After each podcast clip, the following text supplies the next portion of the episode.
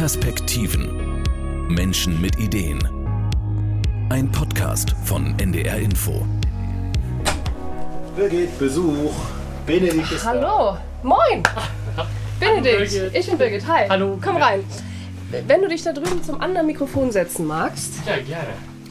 einfach das hier, was auch ein rotes Licht hat. Ja. Genau. Ja, cool, dass das klappt heute. Ja, vielen Dank für die Einladung. Freue ich mich sehr. Treffen sich ein Italiener, eine Französin und ein Deutscher. Was kommt heraus? Eine Partei. Das ist kein Witz übrigens. Auch wenn mir der Podcast hier viel Spaß bringt und wir ja auch zwischendurch immer wieder lachen. Es geht tatsächlich um Probleme, für die es Lösungen gibt. Eine Perspektive also. Deshalb treffe ich Menschen mit Ideen und dazu gehört auch Benedikt Frei. Er ist tatsächlich Politiker und kaum einer kennt ihn. Bislang. Obwohl er sogar Parteivize ist. Also genau genommen genauso wichtig wie Olaf Scholz in der SPD oder Wolfgang Kubicki in der FDP. Der Unterschied? Benedikt ist gerade mal 29 Jahre alt und weil seine Partei noch nicht so bekannt ist, stelle ich auch eine Frage, die ein Journalist eigentlich immer weglässt. Aber das ist hier ja ein Podcast und deshalb erfahrt ihr auch mal ein bisschen mehr. Zum Beispiel über den Namen der Partei, die Europa nicht abschaffen, sondern retten will. Sagt man Volt oder Volt? Volt. Und es bezieht sich auch, also ist auch ein Wortspiel. Ja, also der Gedanke ist, wir sind ja eine paneuropäische Partei. Ähm, der Gedanke war nicht ein anderes Akronym, nicht noch eine Zusammenstellung von irgendwelchen Buchstaben, wo das Wort Europa irgendwie drin ist. Es ging einfach darum, es gibt schon so viele. Und wir haben uns überlegt, was gibt es für einen Begriff, mit dem alle Leute was verbinden, intuitiv, egal in welchem Staat in Europa sie leben. Und da sind wir auf Volt gekommen. Und Volt steht dann für, Für Spannung, Power für Power, ja. für einfach, es bewegt sich was. Also heißt nicht, und darüber habe ich längere Zeit nachgedacht, V-O-L-T, daraus muss irgendwas ableitbar sein. Genau Verein nicht, genau. Ohne, nee, ich kam auch auf nichts. Ja, genau. Nee, das ist praktisch ex exakt ist das der Hintergedanke. Und kann man auch in allen europäischen Sprachen gut aussprechen, Genau. weil es den Begriff schon gibt. Genau, den Begriff gibt es schon. Manche nennen es Volt, in, in den Niederlanden zum Beispiel, aber der Kern bleibt gleich. Benedikt, ihr habt euch gegründet am 29. März 2017. Da muss man jetzt schon sehr polit interessiert sein, um drauf zu kommen. Das war auch aus europäischer Sicht tatsächlich ein trauriges Datum, ein wichtiges Datum, denn da hat Großbritannien das Entlassungsgesuch eingereicht. Aber wir fangen bei dir auch ganz vorne an. Da müsst ihr euch ja schon gekannt haben. Ich bin tatsächlich erst ein paar Monate später dazugekommen. Das war, da wurde im Grunde die Idee geboren von unseren, wir haben drei Gründer, einen Italiener, eine Französin und einen Deutschen. Die haben sich zusammengesetzt und haben gesagt, es kann einfach so nicht weitergehen. Und da muss ein Ruck durch die Politik gehen, da muss irgendwie ein Ruck auch durch die Gesellschaft gehen, dass die Leute sich wieder mehr mit Europa identifizieren und Europa auch näher an die Bürger gebracht wird. Und haben angefangen, das aufzubauen. Und weißt du, woher die sich kennen? Ähm, teilweise aus dem Studium, teilweise über private Netzwerke. Es, am Anfang waren es tatsächlich Freunde von Freunden und jeder hat jeden angesprochen. Mich hat eine Freundin von ähm, Damian, das ist unser praktisch der deutsche Mitgründer, eine, wir haben eine gemeinsame Freundin, die hat mich eines Tages einfach angesprochen, hey, pass mal auf, ich hab da was und ich finde es total spannend und ich war sofort begeistert. Und jetzt sitze ich hier. Weil ihr aber ja auch antizyklisch äh, seid. Also du hast es angesprochen und äh, eigentlich machst du was ganz anderes. Dazu kommen wir auch äh, gleich noch. Aber äh, vielleicht schon ein kleiner Hinweis. Wenn man in deiner Fachsprache bliebe, würde man sagen, Europa geht's schlecht, Europa ist krank. Ja. Und ihr versucht jetzt gegenzusteuern. Wir haben sehr viele Tendenzen momentan in Europa, die ja antieuropäisch laufen. Und ihr seid also extra proeuropäisch. Unbedingt, unbedingt, weil gerade diese Tendenzen kommen nicht von ungefähr. Ich denke, Europa ist wirklich krank. Europa hat Probleme. Europa hat auch strukturelle Probleme. Die Leute wählen jetzt nicht zum Beispiel die AfD, weil sie einfach böse sind, jetzt salopp gesagt, sondern weil sie einfach teilweise Europa nicht mehr verstehen, weil sie auch falsche Lösungen angeboten bekommen in meinen Augen. Aber die, man muss auch was an der Struktur ändern. Und da ist genau unser Punkt, wir setzen an. Wir sagen, wir brauchen dieses Europa, wir brauchen die Europäische Union, aber wir müssen sie auch reformieren und wir müssen da neuen Schwung reinbringen.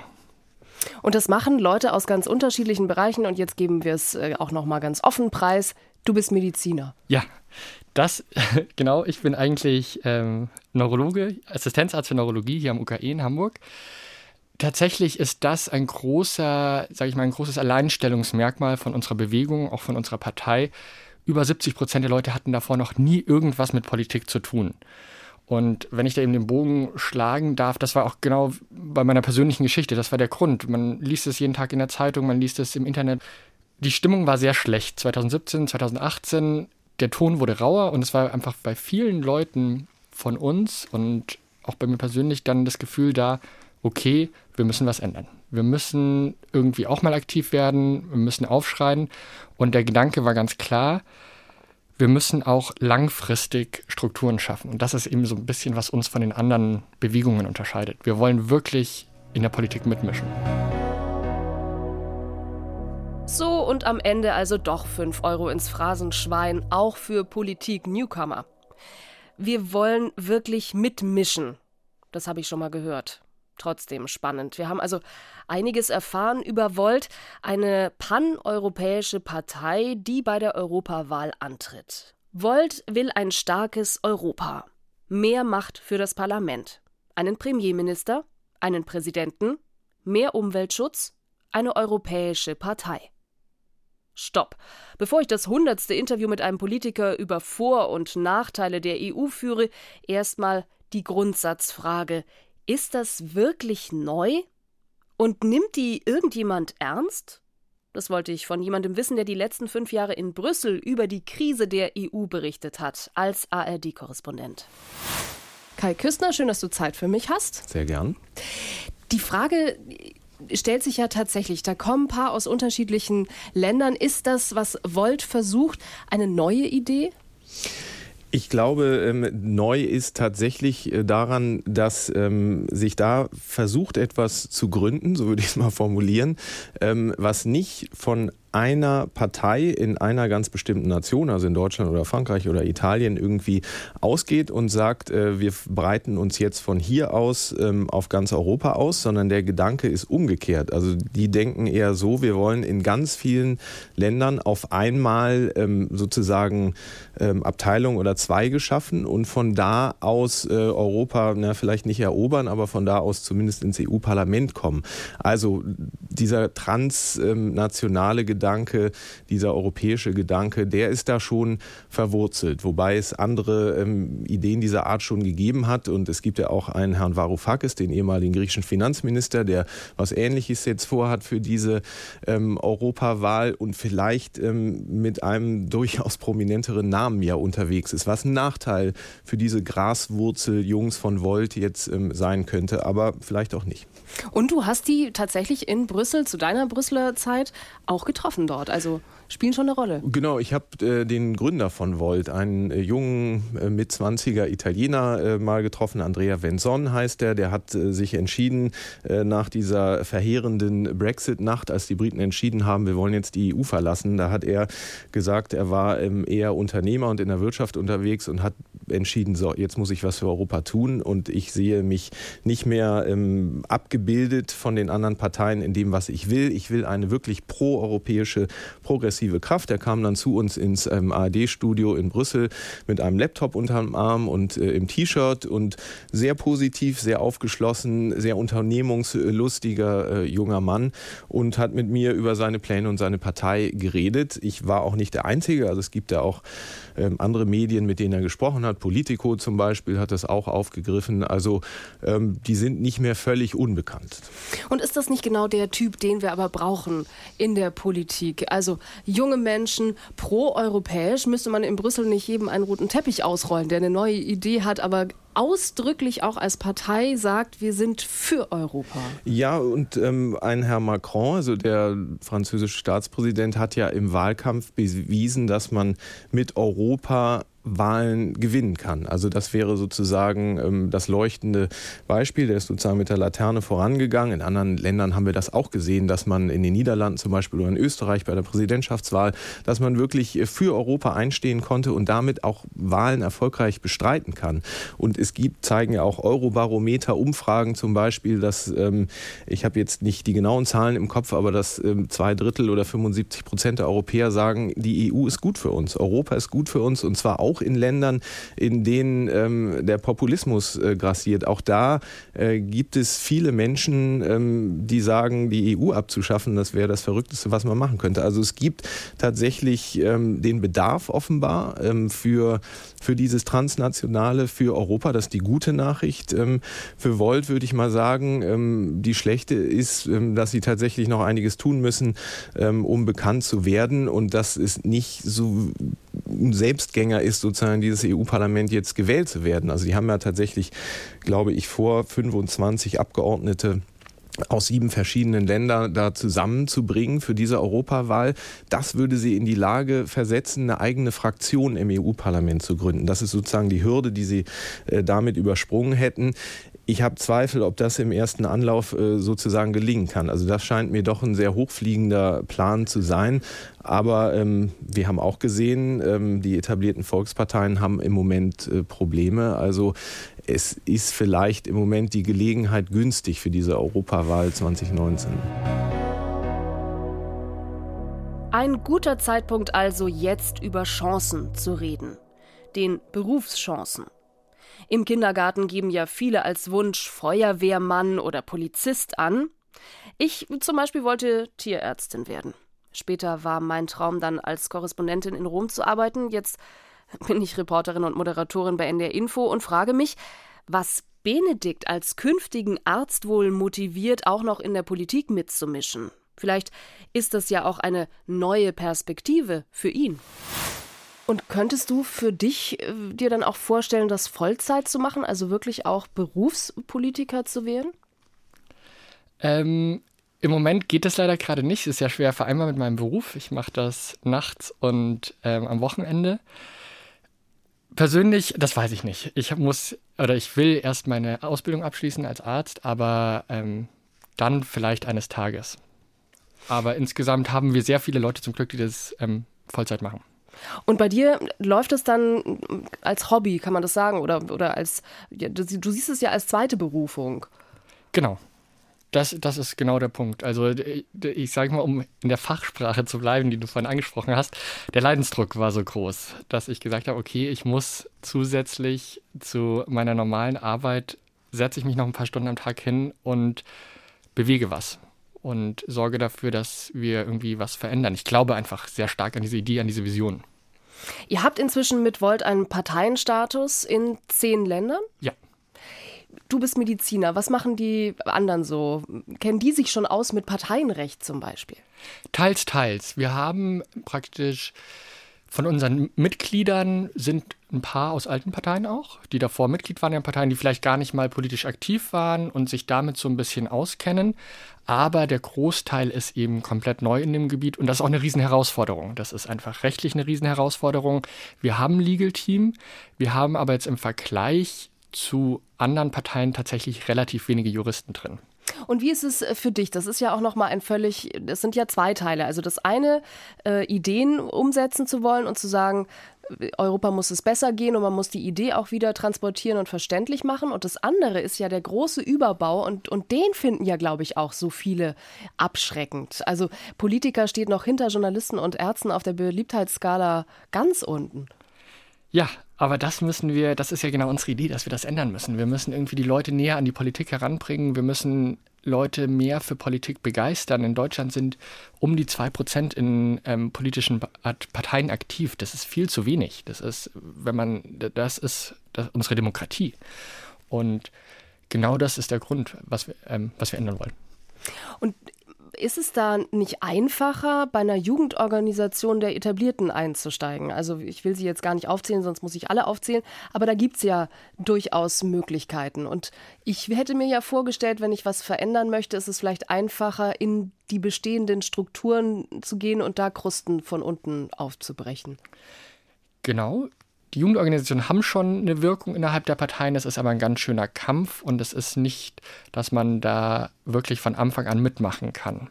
Da heißt es dann oft, jetzt musst du erstmal Plakate kleben, dieses Klischee. Ähm, das versuchen wir total zu umgehen. Bei uns kann man im Grunde sehr schnell mitmachen, aktiv werden, sich das Programm anschauen, ein, ähm, eine Programmänderung einreichen, lauter solche Punkte. Oder sich in einem unserer zahlreichen Teams engagieren, in diesen funktionalen Teams.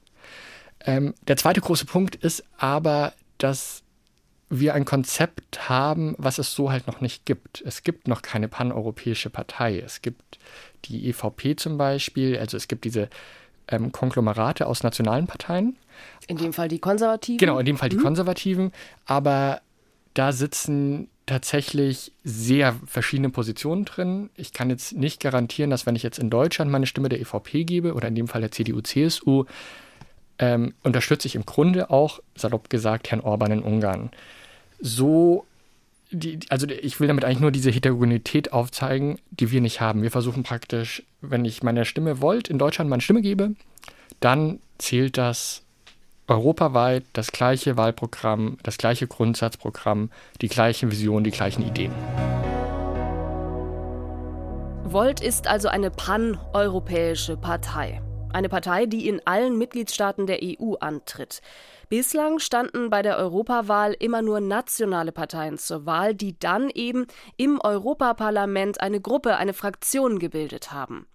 Volt ist mittlerweile in zehn EU-Staaten vertreten. Es gibt auch ein gemeinsames europäisches Programm und etwa 15.000 Unterstützer soll es schon geben. Meistens sind auf den Listen für die Europawahl Politik Newcomer. Und genau das will ich nochmal von unserem Europa-Experten einordnen lassen, von Kai Küstner, langjähriger ARD-Korrespondent in Brüssel. Die große Frage, was können denn neue Köpfe in Brüssel überhaupt bewegen? Ist es ein Vorteil oder ein Nachteil? An vieles geht man auch vielleicht auch anders ran, wenn man eben nicht, äh, wie er es nannte, Plakate kleben musste bei äh, anderen Parteien.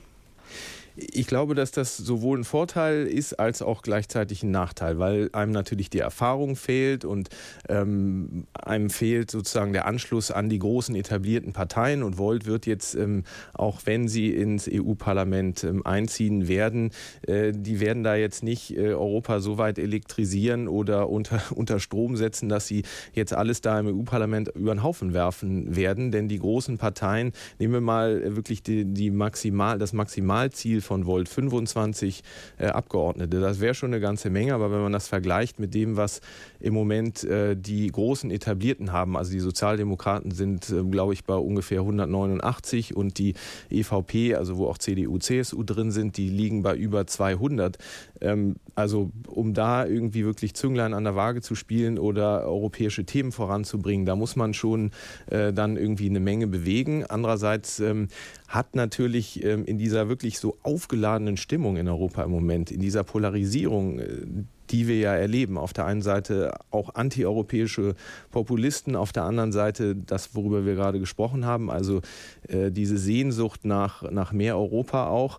Ähm, das kann natürlich auch ein Vorteil sein, wenn man sich da als etwas völlig Neues ähm, und Unverbrauchtes darstellt, so ähnlich wie äh, Herr Macron das in Frankreich vorgemacht hat. Und er hat ja damit tatsächlich Erfolg gehabt. Ich habe auch den, den Italiener, den Jungen von Volt, gefragt, was ist denn eigentlich der Unterschied zu, zu Herrn Macron?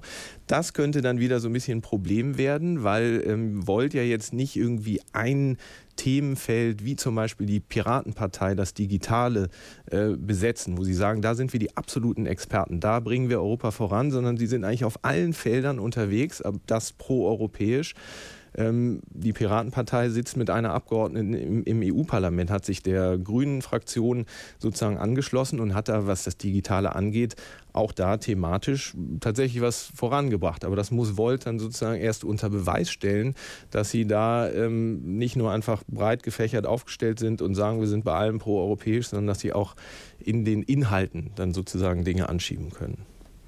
In sich ist das eine sehr junge Bewegung. Durchschnittsalter knapp über 30. Sie sagen aber auch, wir sind auch offen für Ältere, eben auch unter dem Gesichtspunkt, vielleicht äh, kommt da noch ein bisschen Erfahrung mit rein. Aber generell aus deiner Zeit in Brüssel hast du bemerkt, dass es eine Verjüngung äh, gibt, auch rund um die EU, rund ums Parlament.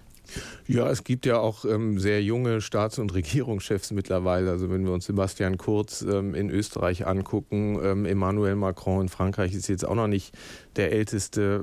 Klar, das scheint ähm, auf der einen Seite ähm, scheint sozusagen junger Nachwuchs auch gefragt zu sein, weil das natürlich auch immer ausstrahlt, ja, wir schieben jetzt das Alte mal beiseite und versuchen mal äh, tatsächlich was Neues. Ähm, das, das kann helfen, aber natürlich ähm, bei einer älter werdenden Gesellschaft in Europa gibt es vielleicht auch wieder Leute, die sagen, naja, wir orientieren uns lieber an dem, was wir kennen oder wir brauchen auch erfahrene Menschen.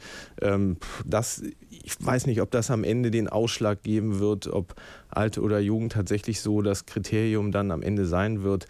Ähm, aber ja, ich, oder gucken wir uns Großbritannien an mit der Brexit-Abstimmung. Da sind ja viele junge Menschen nicht zur Wahl, äh, zur Abstimmung gegangen, bereuen das jetzt. Jetzt gibt es eine starke äh, Bewegung, ähm, ob man nicht den Brexit rückgängig machen könnte. Also es scheint ähm, beim Nachwuchs und der scheint mir eher pro-europäisch unterwegs zu sein, wenn man das jetzt mal ganz ähm, generalisiert äh, sagen will, ähm, als die Älteren. Also da kommt was nach. Ähm, aber ob das jetzt bei dieser Wahl schon den Ausschlag geben wird, das kann ich schwer beurteilen.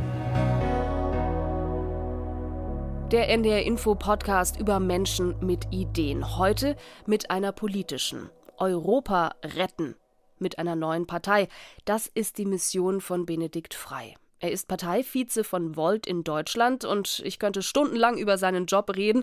Als Neurologe an der Uniklinik in Hamburg hat er bereits eine spannende Aufgabe. Das reicht ihm aber nicht. Und deshalb müssen wir jetzt über sein Hobby sprechen. Die Partei. Jetzt werden wir inhaltlich. Ja. Benedikt, sag mir, wofür steht Volt? In einem Satz. Geht das? Ja, Du merkst, ich zögere ein bisschen. In einem Satz natürlich ein fieser Nachschub. Die Herausforderung für Politiker.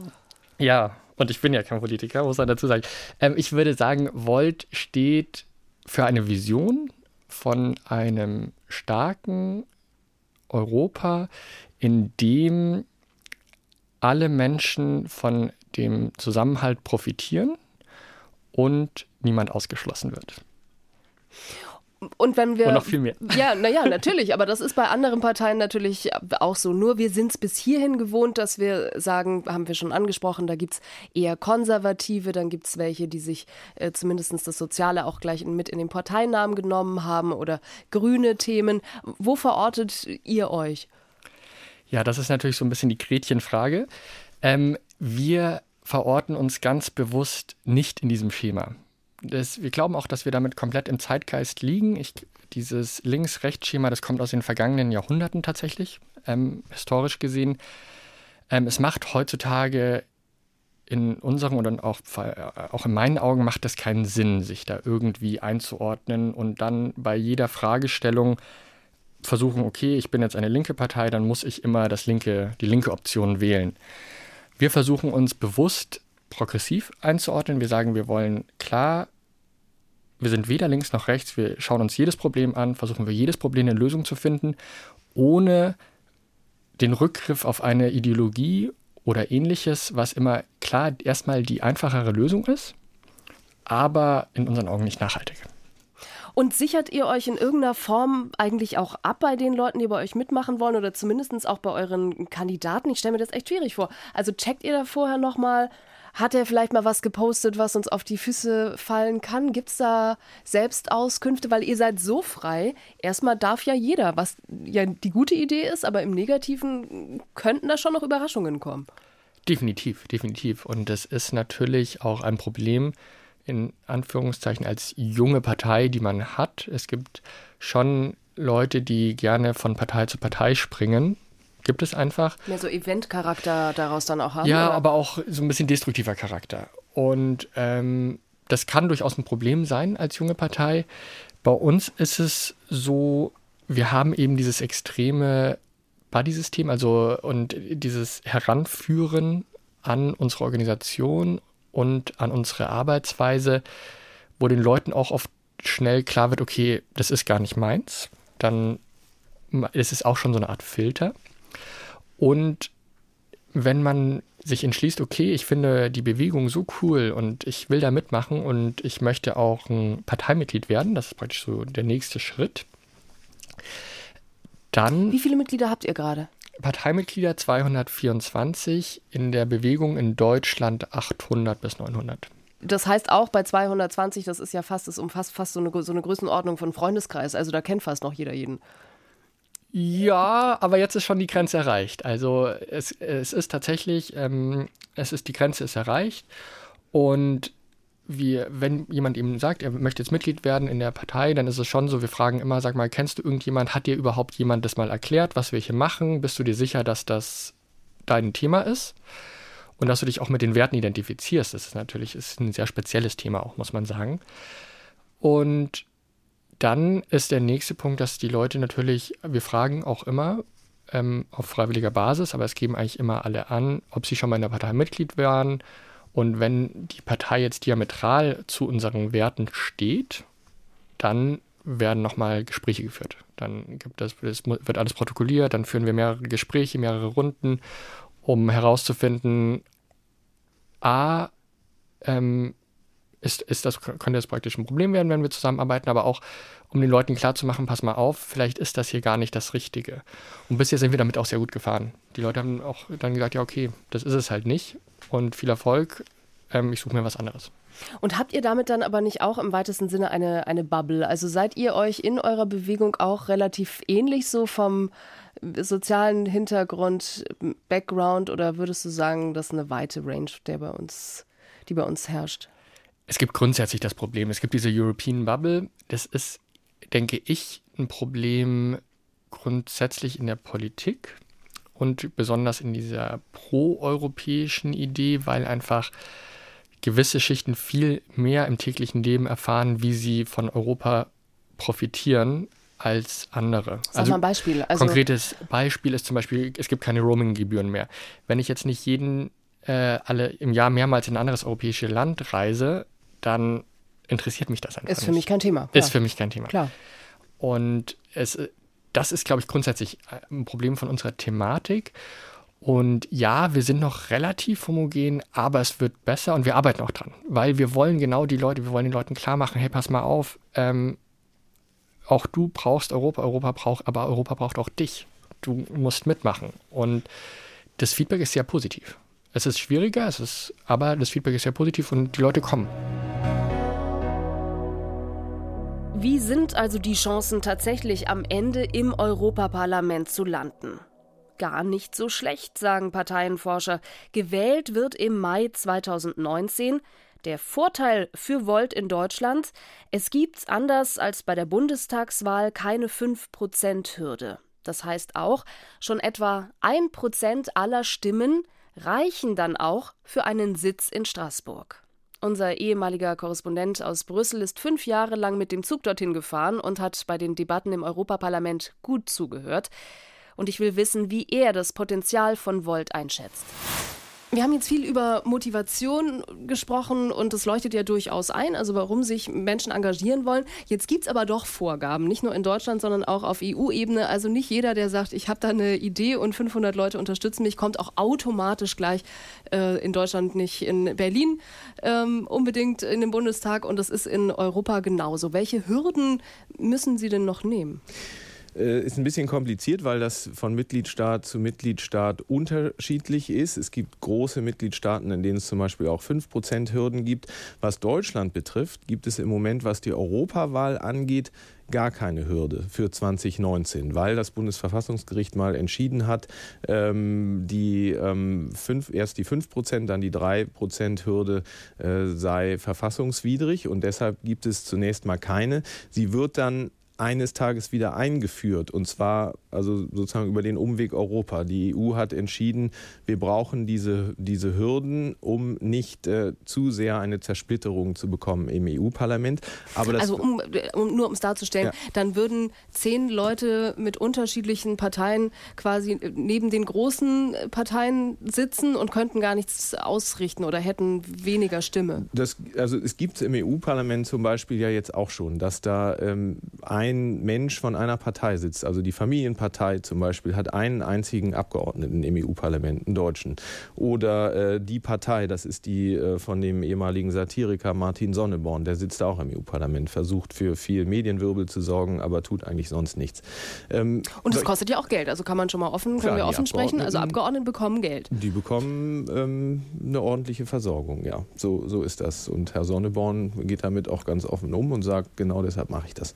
Ähm, aber das nur äh, beiseite. Also die, ähm, die sitzen im EU-Parlament, würde in Deutschland so eine Hürde eingeführt. Ähm, was dann wohl für 2024 geplant ist dann äh, säßen die dann am Ende nicht mehr da. Ähm, wobei, wenn die was wirklich bewegen wollen, dann müssen sie sich am Ende auch wieder großen Fraktionen anschließen, würde ich sagen, weil sie dann mit den Sachen politisch anschieben können. Aber was jetzt Volt, äh, diese junge Partei angeht, kann man, glaube ich, für 2019 sagen, so gut wie jetzt stehen zumindest in Deutschland die Chancen äh, nie wieder, weil es diese, weil es im Moment wirklich eine Null-Prozent-Hürde gibt und äh, weil es Berechnungen gibt, nach denen ungefähr 0,5 Prozent der Wählerstimmen in Deutschland wohl ausreichen würden, um einen Abgeordneten ähm, ins EU-Parlament zu entsenden. Insofern stehen in Deutschland die Chancen im Moment, das wäre die gute Nachricht für Volt, sehr, sehr gut. Ähm, ob es dann wirklich äh, die angesprochenen 25 werden und ob sie dann wirklich Europa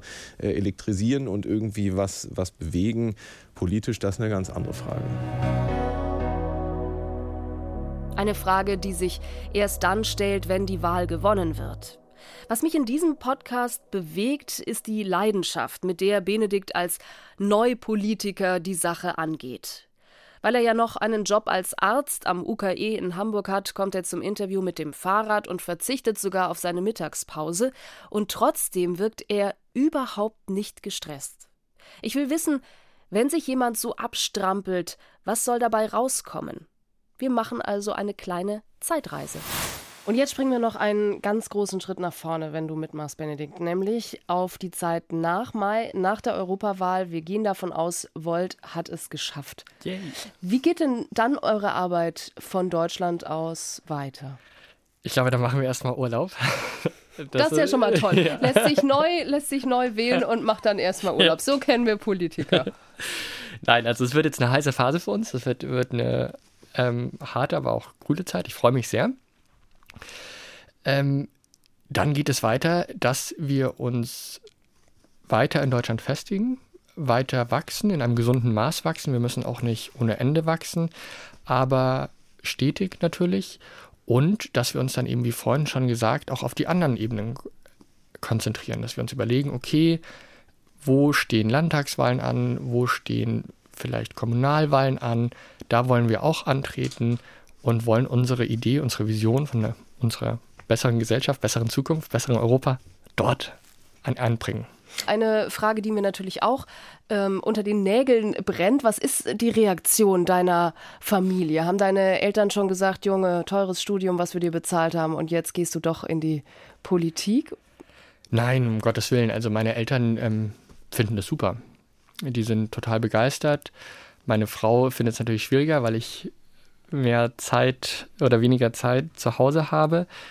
Aber insgesamt sehen, reagiert mein Umfeld, muss ich persönlich sagen, zu 99,9 Prozent positiv. Also alle sagen, ja, Mann, ich hatte, ich habe eigentlich das Gleiche gedacht und finde ich super, dass du dich engagierst. Die meisten sagen, ich schaff's halt leider nicht. Ich schaff's zeitlich nicht, ich ähm, kann das nicht, aber finde ich super in fünf Jahren? Wo steht da Volt? Wo steht Benedikt Frei? Oh, Benedikt Frei steht wahrscheinlich auf der sogenannten Stroke Unit des UKE. Darüber macht man keine Witze. ja, nein, da bin ich. Ähm, also das würde ich, heißen Herzinfarkt. Nein, nein, nein, um Gottes Willen, nein, ich bin Neurologe als Ach Arzt. so, auf also, der Seite. Ach so, ich dachte, ja, du bist nein. so tot gearbeitet. Nein, um Gottes Willen, nein, nein, nein, nein, um Gottes Willen. Ähm, aber ich denke, dass Volt im Europaparlament vertreten sein wird. Bei der nächsten Bundestagswahl, ah, schauen wir mal. Ist eine Wundertüte, weiß man nicht. Wir haben ja eine relativ hohe ähm, Prozenthürde, 5%-Hürde hier in Deutschland, weiß man nicht. Ich denke, dass wir gute Chancen haben, kommunal bis dahin in einigen ähm, Stadträten sowas vertreten zu sein. Und Landtagswahlen bin ich eigentlich auch ganz optimistisch. Also in fünf Jahren, denke ich, können wir viel bewegen. Wir nehmen gerade extrem Fahrt auf Und wenn wir den Wind beibehalten, dann sind wir in fünf Jahren ganz woanders. Aber es gibt, wird sich auch Rückschläge geben. Deswegen, ich glaube, wir werden, wir haben einen ganz guten Weg vor uns. Und du hast, du sagst ja, auch du siehst dich jetzt nicht als Spitzenpolitiker, aber du bringst im Prinzip äh, ja schon alles mit. Also zumindest jetzt auch so die Idee des, des langen Denkens und auch der Unerschütterlichkeit. Ja, aber das muss man ja. Man muss ja, also ich glaube, sonst wäre ich falsch in der Position, in der ich bin. Ich bin zu 100 Prozent überzeugt, dass das die richtige Idee ist, dass es der richtige Weg ist und dass wir genau sowas brauchen, so eine Partei brauchen, so einen Gedanken brauchen, weil sonst zerfällt Europa und den Rückschritt zu den Nationalstaaten, den möchte ich nicht erleben, den möchte ich nicht, dass meine Kinder das erleben. Das ist für mich einfach ein Horrorszenario, um es mal so zu sagen. Benedikt Frei war das, Parteivize von Volt. Und vor Weihnachten müssen wir auch noch mal über Geld reden. Das machen wir in der nächsten Folge unseres Podcasts Perspektiven Menschen mit Ideen. Danke euch fürs Zuhören. Ich freue mich natürlich sehr auf euer Feedback unter podcast.ndr.de. Nach Weihnachten mache ich erstmal Urlaub. Und wenn ich dann wiederkomme, bin ich sehr gespannt auf eure Ideen. Vielleicht ist ja was drin in meinem Postfach und ich komme euch besuchen. Perspektiven. Menschen mit Ideen. Ein Podcast von NDR Info.